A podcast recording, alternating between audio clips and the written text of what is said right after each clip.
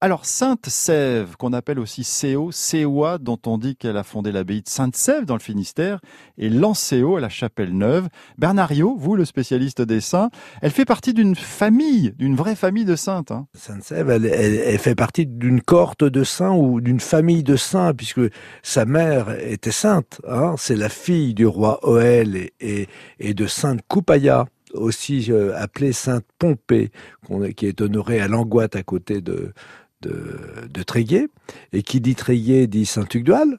Saint-Tugdual est le fils de, de, de et le frère de Sainte-Sève. Donc il y a des familles de saints. Ils sont sept enfants. Alors on va retrouver encore ce chiffre, on l'a déjà parlé pour Saint-Gonéry, hein, euh, et, Saint-Gérand et Saint-Caradec. Euh, et donc là, on a, on a une fratrie de sept, sept saints font l'objet d'un culte dédié au septuple, au rite des septuples, hein, qu'on va retrouver à, du côté de la Oulas, qu'on va retrouver également euh, en, en Loire-Atlantique, à, à Guémené-Pinfo, à la chapelle des lieux saints, qui fut jadis la chapelle des sept saints. Merci Bernard Rio pour cette Sainte Sève. Lui a été au sommet au moins cinq fois et la première c'était un 23 juillet 1978 pour sa première participation à la Grande Boucle.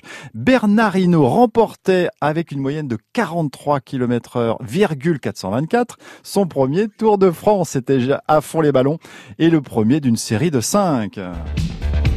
Attention, le voilà, il arrive, il est là, les amis, tous avec moi. C'est blaireau,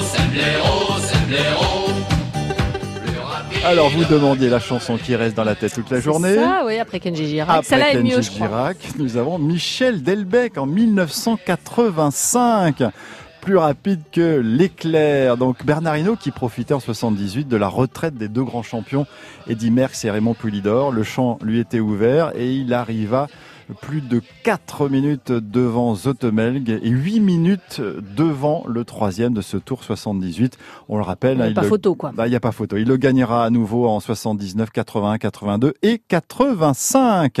Anniversaire également aujourd'hui de Claude Barzotti. Il a 66 ans. Je viens du fond de l'Italie et j'ai l'accent de mon pays, italien jusque dans la peau.